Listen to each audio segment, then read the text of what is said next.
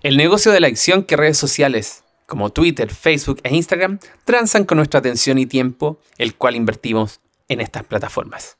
Es lo que presenta el documental lanzado este año por Netflix y dirigido por Jeff Orlovsky, donde se menciona a un grupo de profesionales llamados Growth Hackers, que son los encargados de mantenernos adictos a las redes sociales para poder hacer dinero con nuestra atención. Para algunos los efectos expuestos en el documental que tienen las redes sociales no nos toman tan de sorpresa, pero ¿quiénes son estas personas que se dedican al growth hacking y cuáles son sus habilidades? ¿Dónde se intercepta esta disciplina con el oficio de la experiencia de usuario? Es lo que espero resolver en el capítulo de hoy.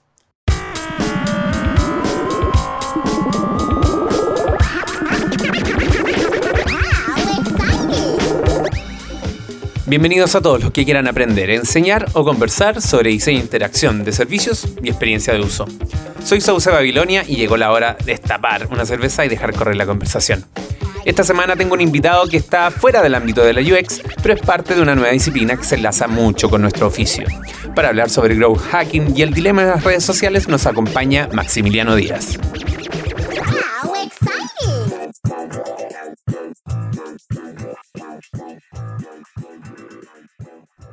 Dale, hola Sauce, eh, yo soy Maximiliano Díaz, soy de profesión ingeniero industrial. Em, he trabajado un montón de cuestiones y tenido una carrera bien extraña.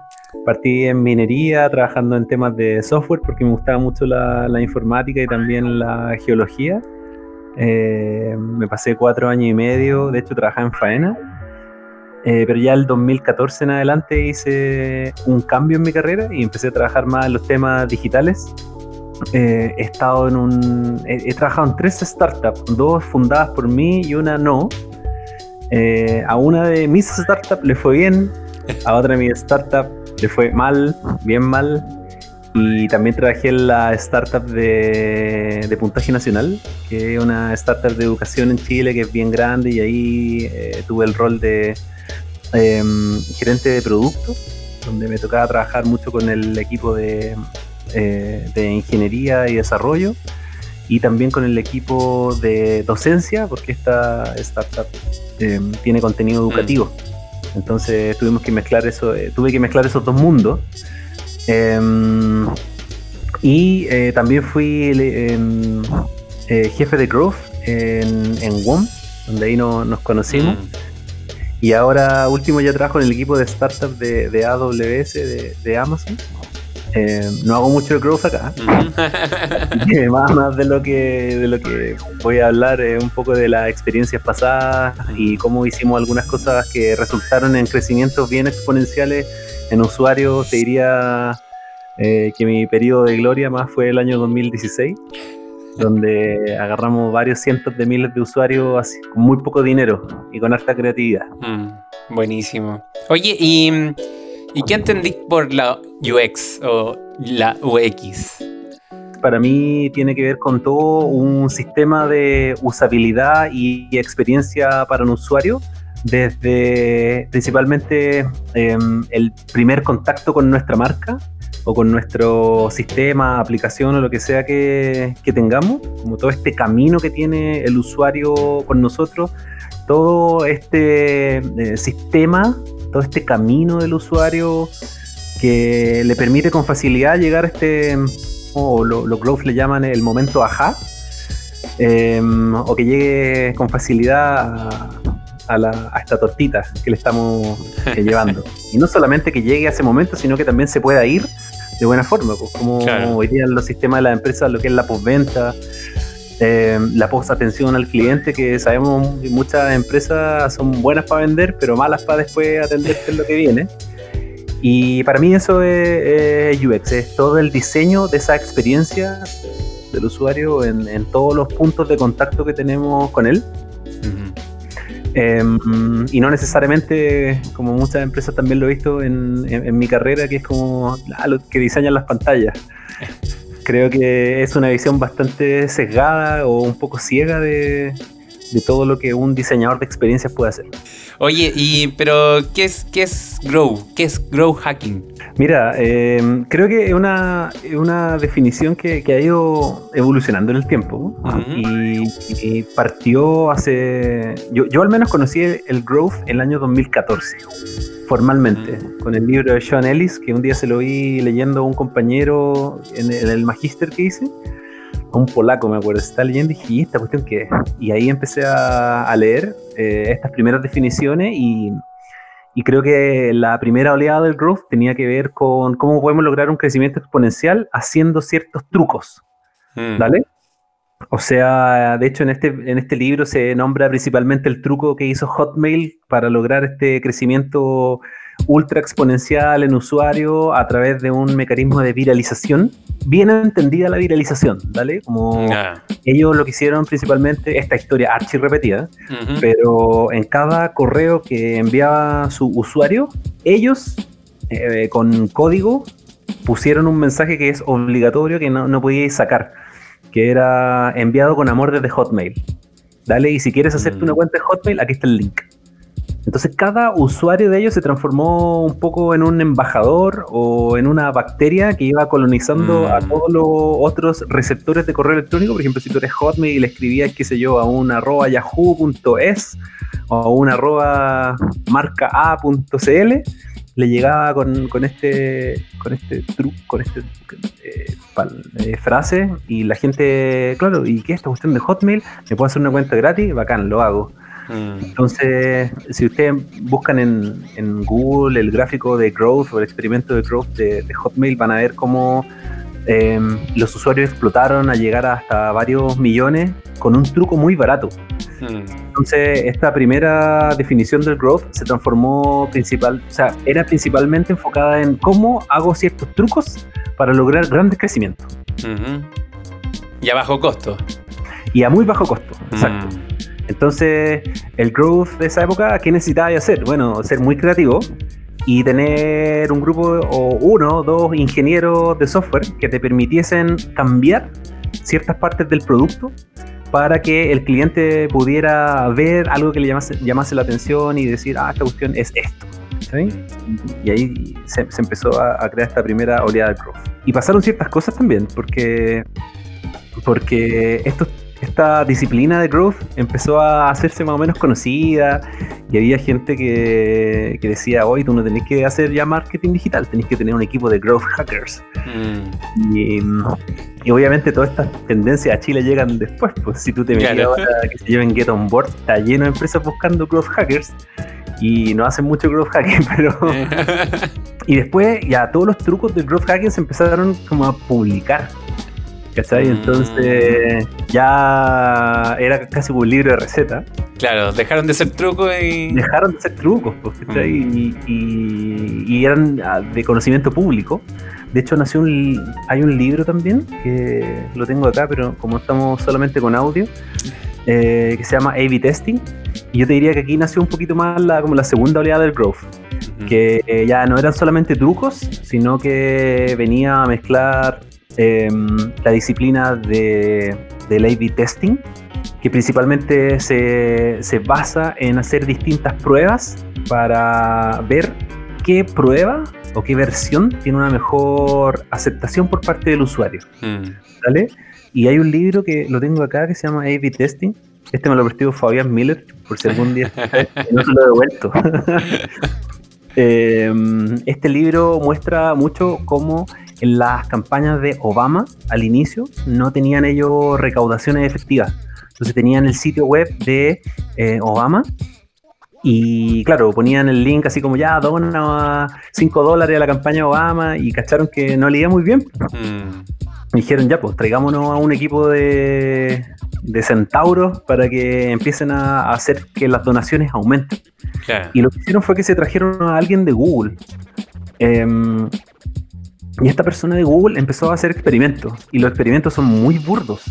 O sea, tenía la imagen de, qué sé yo, Obama con una persona. Y al lado está el texto y abajo está el botón dona 5 dólares. Y después cambiaban la imagen por una imagen de Obama con muchas personas eh, más un texto grande, un texto chico y el botón lo cambiaban de botón, de, de color o bien de lugar.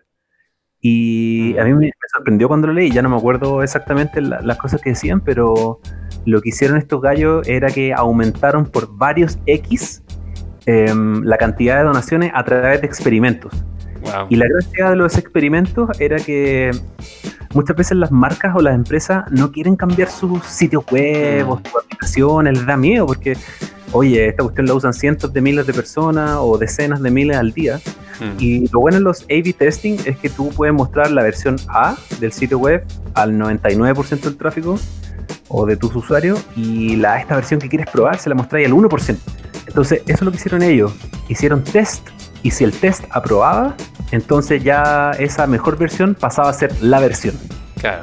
Y con eso bajaban la incertidumbre y el miedo de... Exacto. Entonces, de... hecho, ese ingeniero que estuvo trabajando acá, ya no recuerdo el nombre, pero puedo abrir el libro que lo tengo en la mano.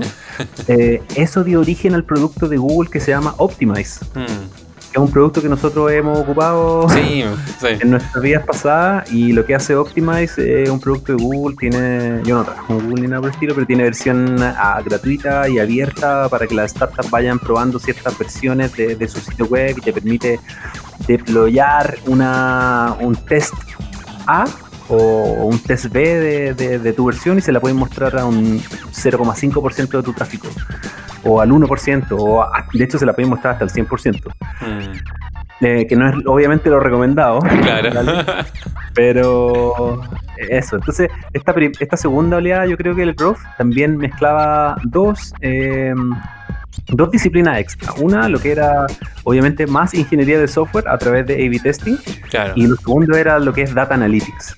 O sea, tú para hacer growth necesitas tener buenos científicos de datos o estadísticos.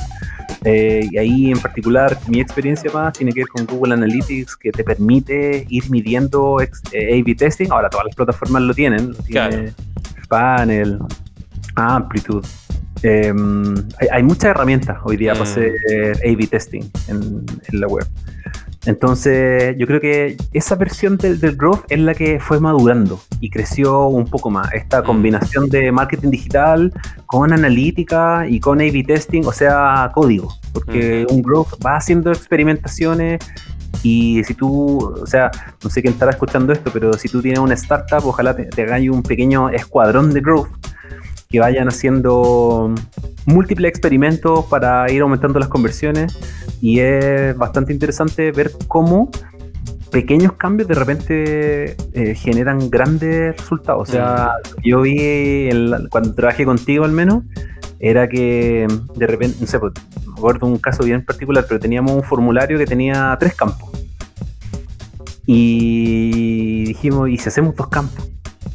Sea, operacionalmente, internamente, nuestra empresa no nos, no nos pegaba tan fuerte no tener la información del tercer campo. Entonces discutimos ahí con el, departamento adecuado y dijimos, ya, eliminemos este campo. No para el 100% del tráfico, sino para un X%. Y a, nosotros al menos nos aumentó el resultado de ese experimento por 3.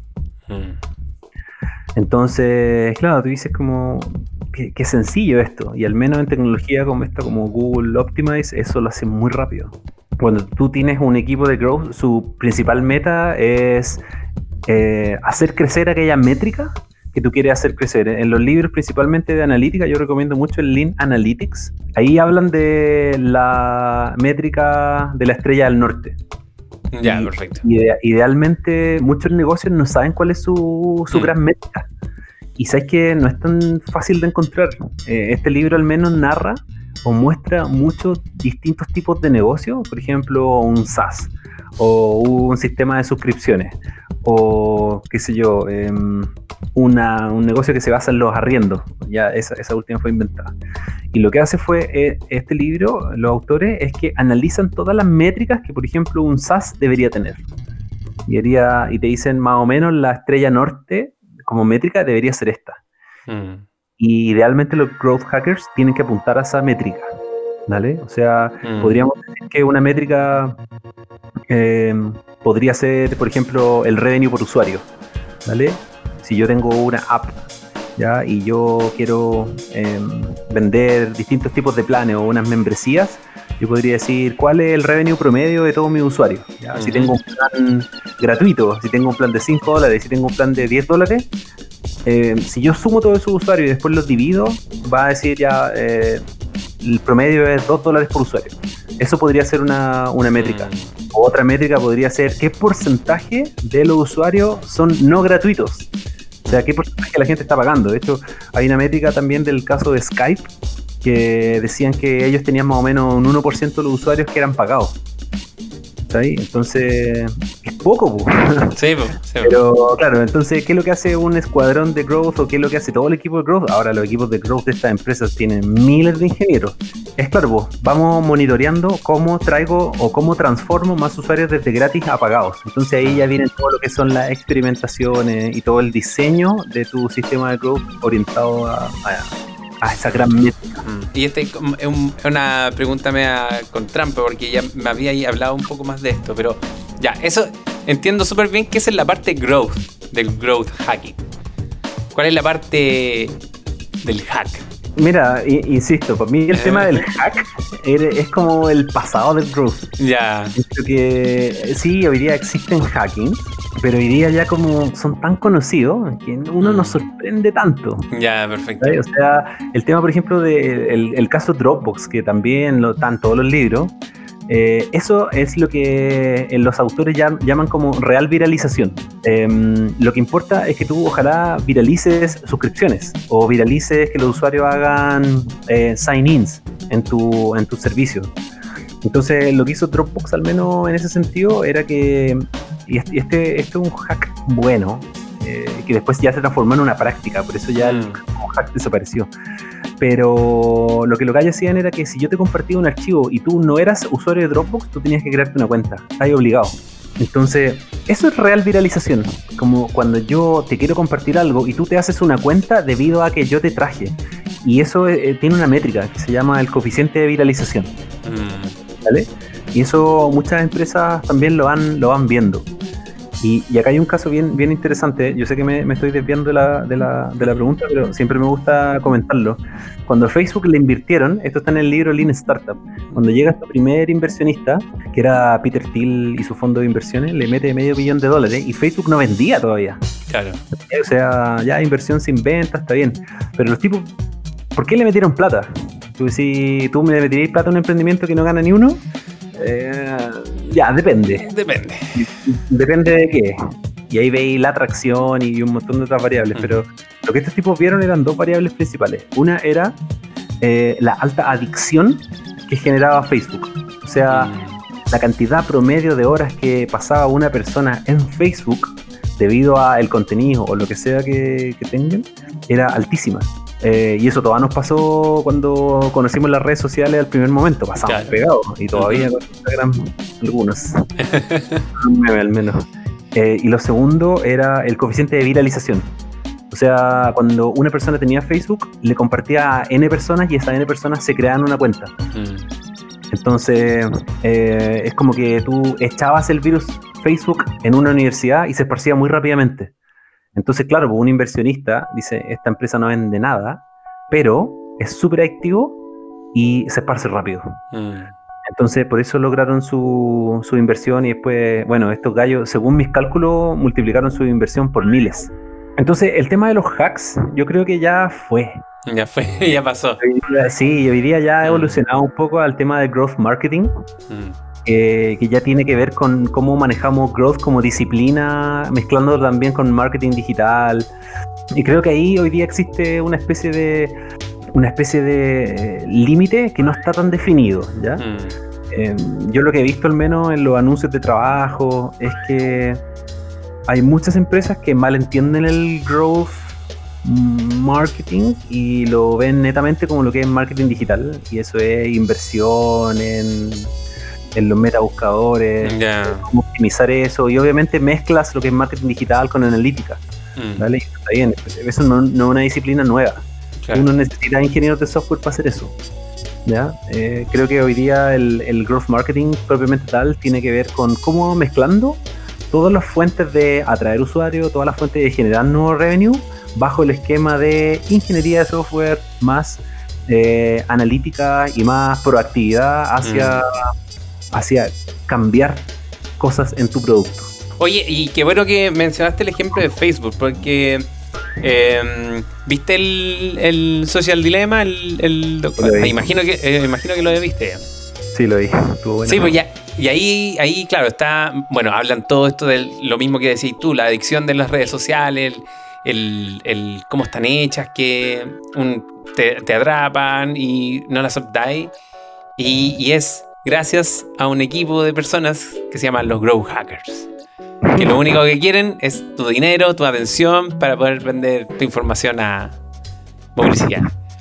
El documental, ¿cuál fue tu, impresión o cuál es tu opinión sobre eso? Em, creo que tengo, tengo dos impresiones. La primera es que si hablan de. yo, creo que culpan un poco a los equipos de growth, de esta adicción que genera, que genera eh, las redes sociales, pero aquí me, gustaría hablar de, de quizás dos cosas. Ya, la primera tiene que ver con qué es una red social y por qué les va tan bien. Hace como tres años estuve pensando harto esto, porque un día me analicé a mí y me dije como, loco, paso demasiado tiempo metido en esta cuestión, ¿qué onda? ¿Qué tiene?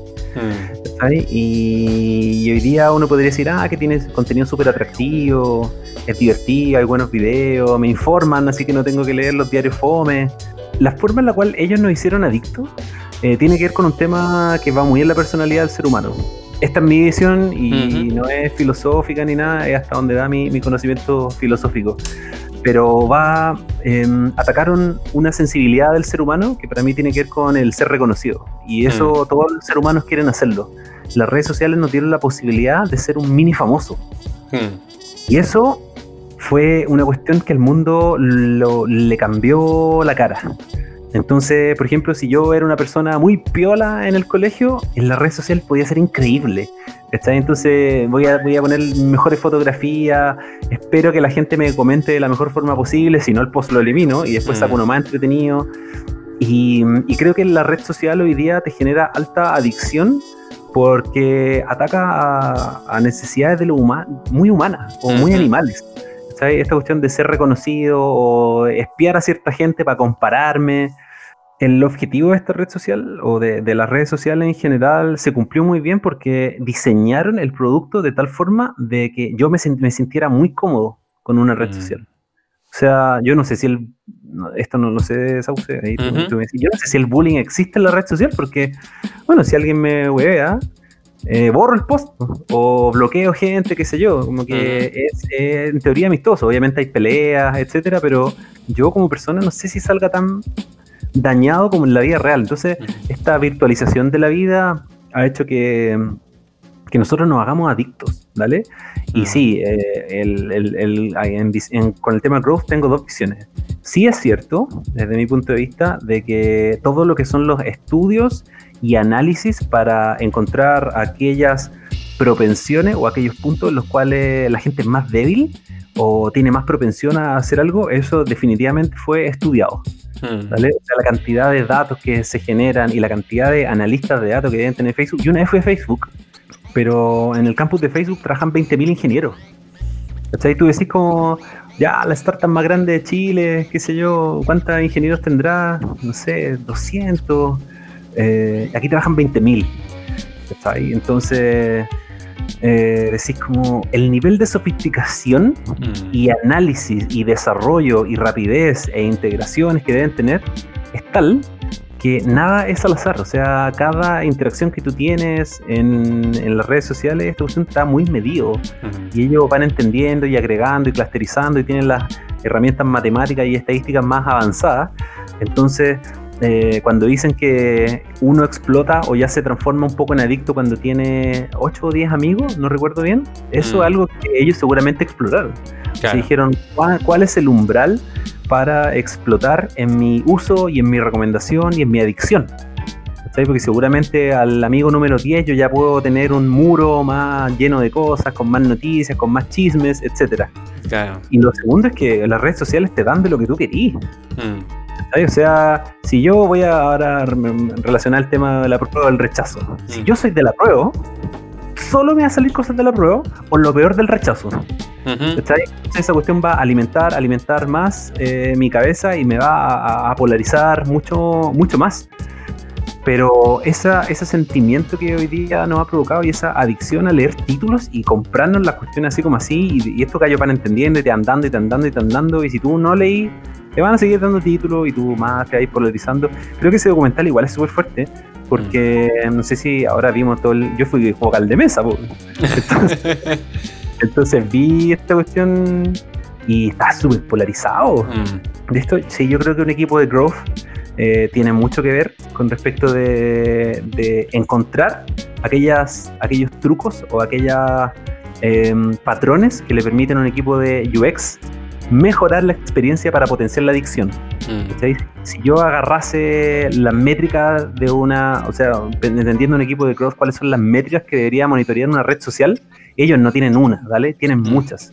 Pero hay ciertas métricas que gatillan el éxito de otras.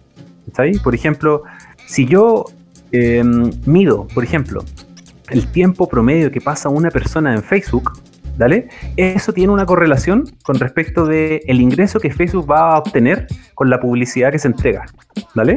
Yo como obviamente un dueño de negocio podría decir, no, pues yo quiero ver cuánta plata gano por empresa que está en Facebook o cuánta plata puedo generar por cada persona que, está acá adentro, ¿vale? Em, pero tú puedes decir, ya, ¿y cómo yo genero esas métricas? Hay métricas que son dependientes de otras métricas. Entonces, una métrica tiene que ver mucho con la adicción. ¿Cuánto tiempo la persona pasa acá? Porque si pasa media hora, yo le puedo mostrar 100 anuncios. Mm. Entonces, si, si yo, de esto no estoy seguro, ¿ya? Yo nunca he trabajado en ninguna de estas empresas que, anuncian, pero yo diría que una de las métricas estrella es eh, la adicción, o sea, mm. el tiempo que yo paso acá y también la viralización, o sea, cuánto va creciendo esto. ¿vale? Ahora en el caso de estas empresas que, que, van teniendo un poco de miedo de que los usuarios se les vaya, bueno, por eso Facebook compra WhatsApp y compra Instagram, por, por esta diversificación también de... En, en, las tendencias que ellos mismos van encontrando. O sea, Instagram, Facebook no compró Instagram porque andaba con ganas de comprar empresas. O sea, seguramente los equipos analíticos dijeron, nuestra gran métrica está bajando, hay que hacer algo. Em, porque nosotros queremos seguir monetizando de esta forma. Claro. Entonces, em, los equipos de analítica en estas empresas que tienen grandes, grandes volúmenes de datos tienen un rol súper importante en la supervivencia económica.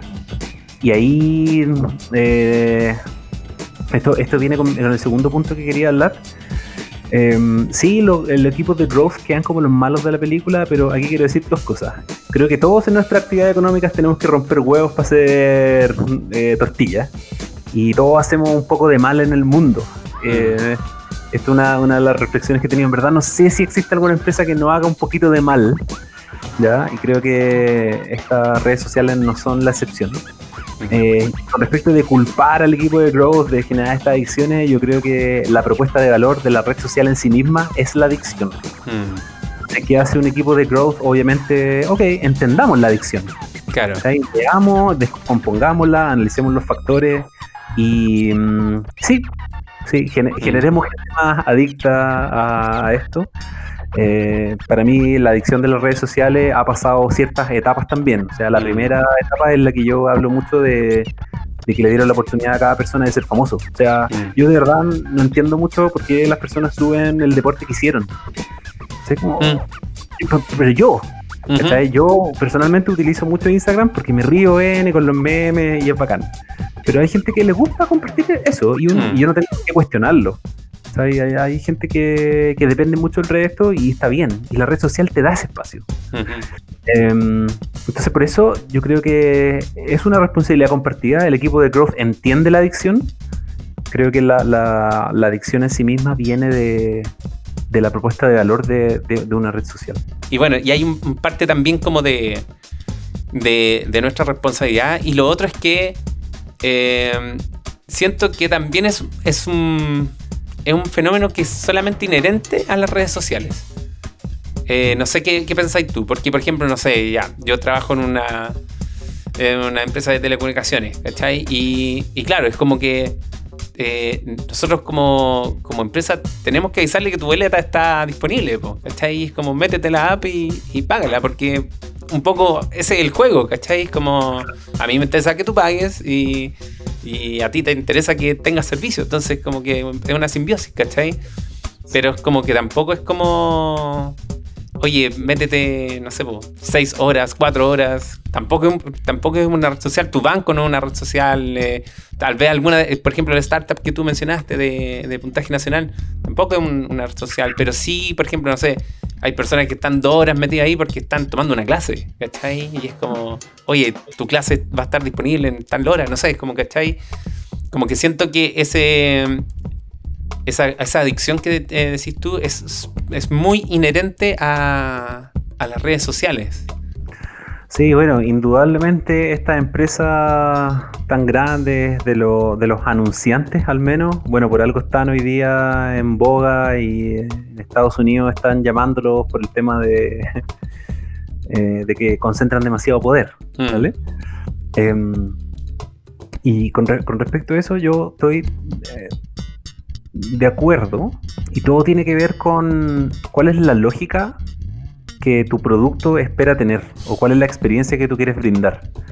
en, el caso de Facebook, por ejemplo, su negocio es la adicción, por lo tanto tiene que generar adicción. Y si hoy día nosotros trabajamos en una empresa chilena que tengo una app para pagar la cuenta, eh, la estrella norte debería ser, ojalá que la mayor cantidad de mis clientes pague en mi aplicación, porque seguramente pagar en mi aplicación es más barato de que vaya presencialmente a algún lugar. También, aparte, más barato, mejor experiencia. O sea, hola hoy, por hoy? Claro. Em, entonces, sí, sí es cierto, hay, hay aplicaciones que no van a generar una adicción, porque no tienen que generar esa adicción. O sea, lo que yo quiero es que la gente pague. Entonces, ese reto para esta empresa es súper difícil. Mm. Y yo personalmente no lo he sabido resolver hasta el día de hoy. ¿Dale? Te lo, te, lo confieso. Porque mm, típicamente la, la, literatura te dice, ah, ojalá que tu gente sea adicta a tu servicio. ¿Vale? Pero al final todo depende de cuál es tu métrica. Mm. Y tu métrica es que el 100% de mis clientes me pague por la app y conseguiste eso, bacán. Si los tipos gastan 7 horas en, tu aplicación al día, a lo mejor es hasta malo porque no saben ni mm. llegar no saben llegar al momento del, pago. Claro. Aquí es, importante hacer esa distinción porque todo lo que es growth hoy día hay que trabajarlo también de forma distinta. O sea, si tú tienes, voy a irme al caso chileno, pero si tú tienes un servicio muy básico, que sé yo, el agua, ¿vale? Y quieres que la gente pague a través de la aplicación, es bien distinto comparar una persona de 30 años que vive solo con los, ni siquiera los abuelitos, que es el caso más mm. extremo, pero con un papá de 58 que está un poquito out de las aplicaciones, no debe saber ni lo que es el App Store o mm. el Play Store, ¿verdad?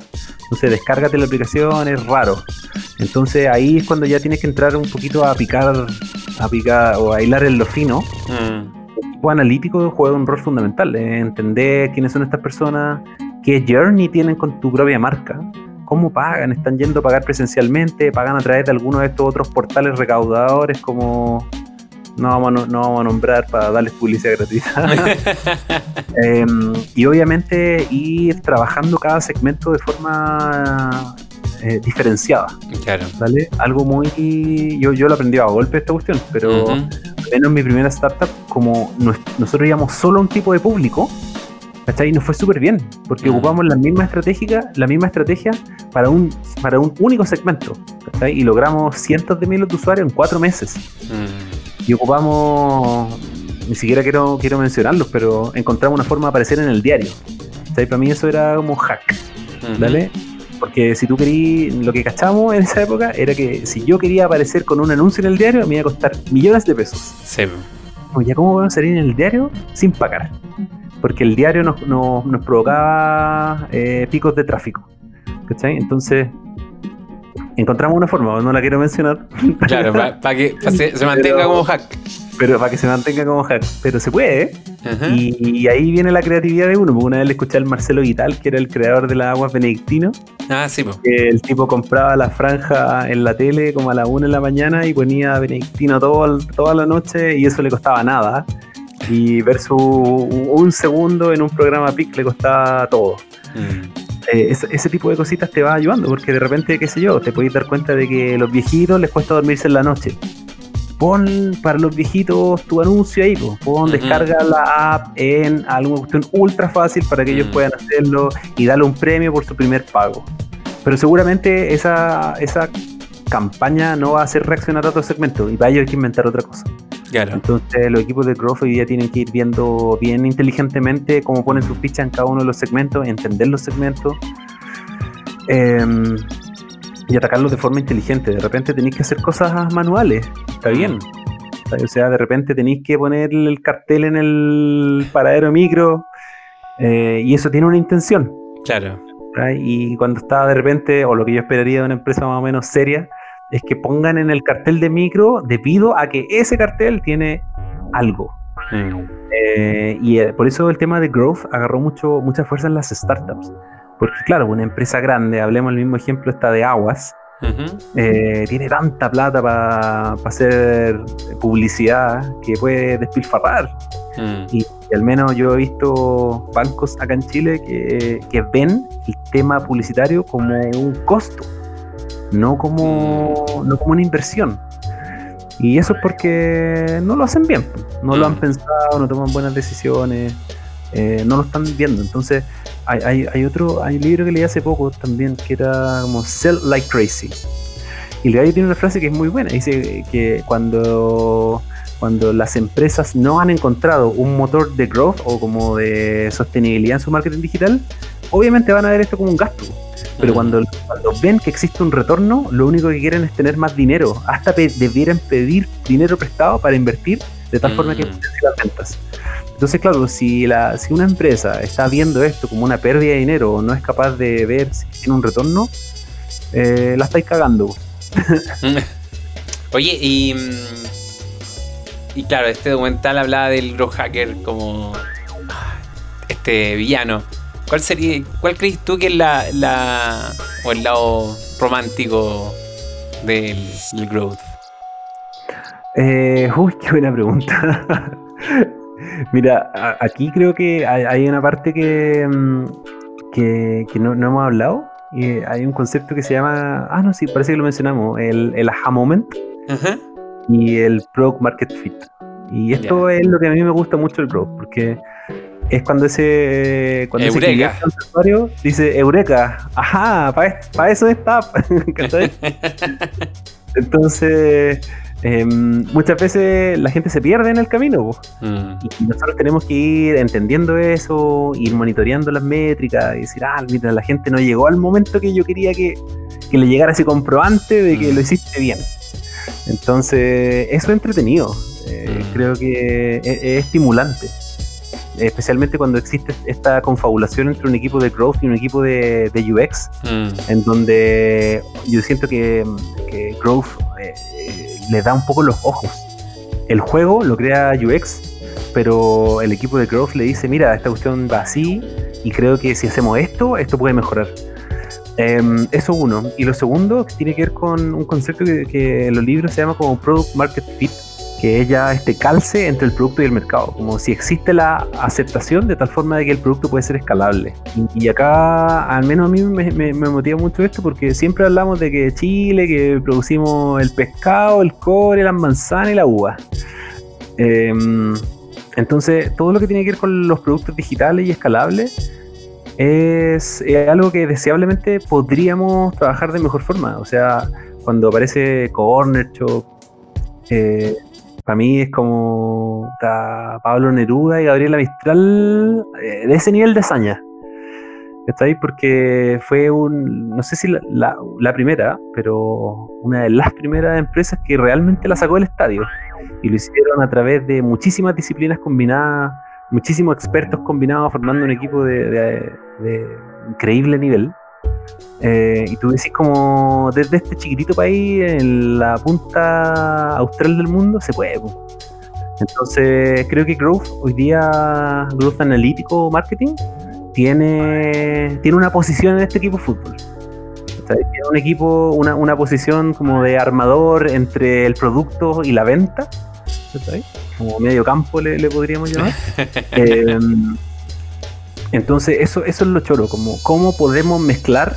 O sea, mira, en el equipo que, de la empresa que trabajamos tú y yo, teníamos un estadístico nivel maestro, y tú decís como un cabro que está en la universidad estudiando estadística, jamás a lo mejor va a pensar que va a terminar estudiando, qué sé yo, clúster o comportamientos de usuario en una aplicación de una startup X.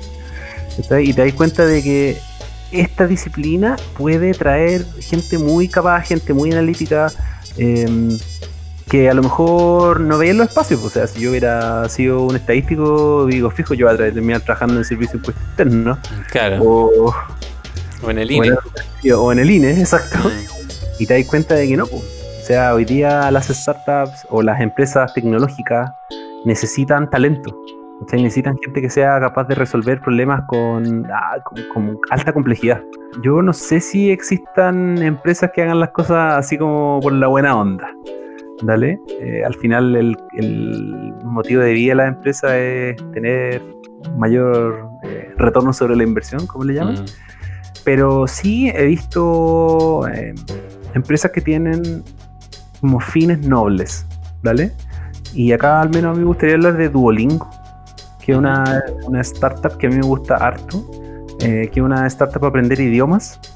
Y ellos han trabajado mucho el tema de growth, ¿vale? Eh, Duolingo obviamente gana dinero en la medida que nosotros dejamos de hacer los cursos gratuitos como parásitos y hacemos los cursos pagados.